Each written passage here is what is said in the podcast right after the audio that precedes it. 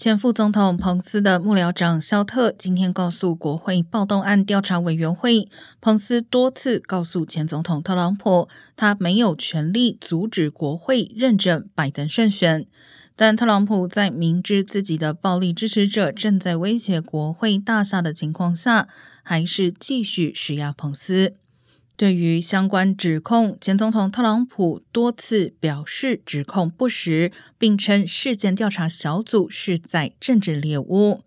不过，由九人组成的特别委员会预计本月举行至少六场公开听证会，在前三场听证会中，将搜集证据来证明特朗普尝试推翻败选结果，形同犯法，绝非政治常态。